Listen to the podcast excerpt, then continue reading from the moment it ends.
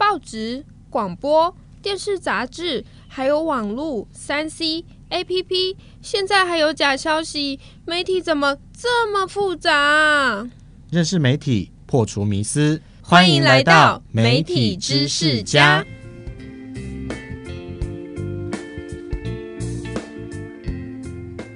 欢迎来到媒体知识家。今天要跟大家讲一个非常深的名词，其实很简单呐，哈，它叫做含化理论。这个是在一九七零年有一位学者乔治·葛本纳他提出的这个理论，主要是研究电视影响人的程度。乔治·葛本纳呢，他针对美国电视受众，就是收看电视的人。研究三十年的观察，在控制其他变量的条件之下，哦，就是一个研究嘛。他用抽样调查的方式去提出说，电视不同时长的受众不同的看法，也就是说，看得多看得少，他们会有什么影响呢？结果，葛本纳表示，在美国没有人能逃出电视的影响，没有所谓的不被影响，只有影响的多跟少。这样听起来是不是很严重呢？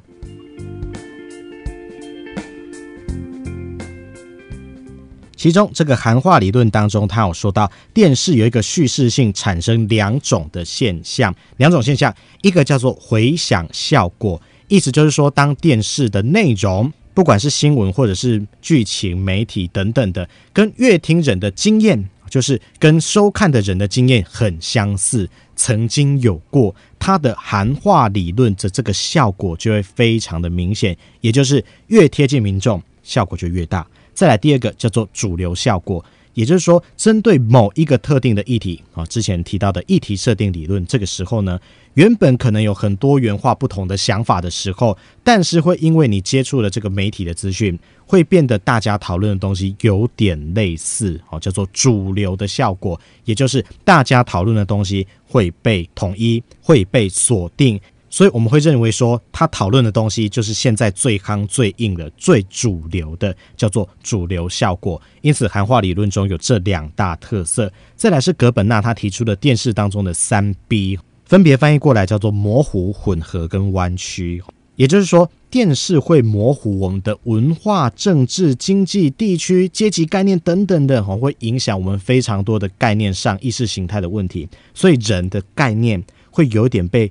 淡淡参参哈混混合在一起，变成社会大众的既定印象，跟我们在电视看到的东西会是相同的，会是类似的，因此人们可能会被同化或被同整哦，有这样子的一个状态了。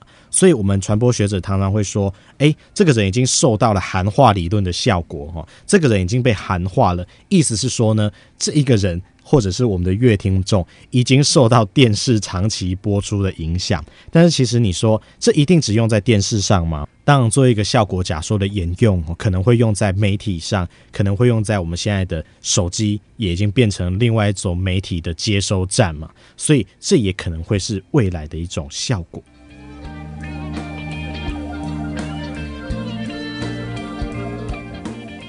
再来是说这个含化理论这四个字啊，有时候在我们学者里面，我们会觉得它有点负面。为什么？因为我们会觉得现在的媒体他所说的东西，有时候呢会把它比较强调化，比较针对化。这未来要跟大家讨论哈，不知道你对媒体所提供的东西，或者是我们只讨论电视，电视提供你的东西是你想要的吗？你有没有被影响呢？你不妨可以检讨看看。今天在节目当中跟大家提到这个含化理论，其实在我们的身边都有发生。但你有没有发现你被含化了呢？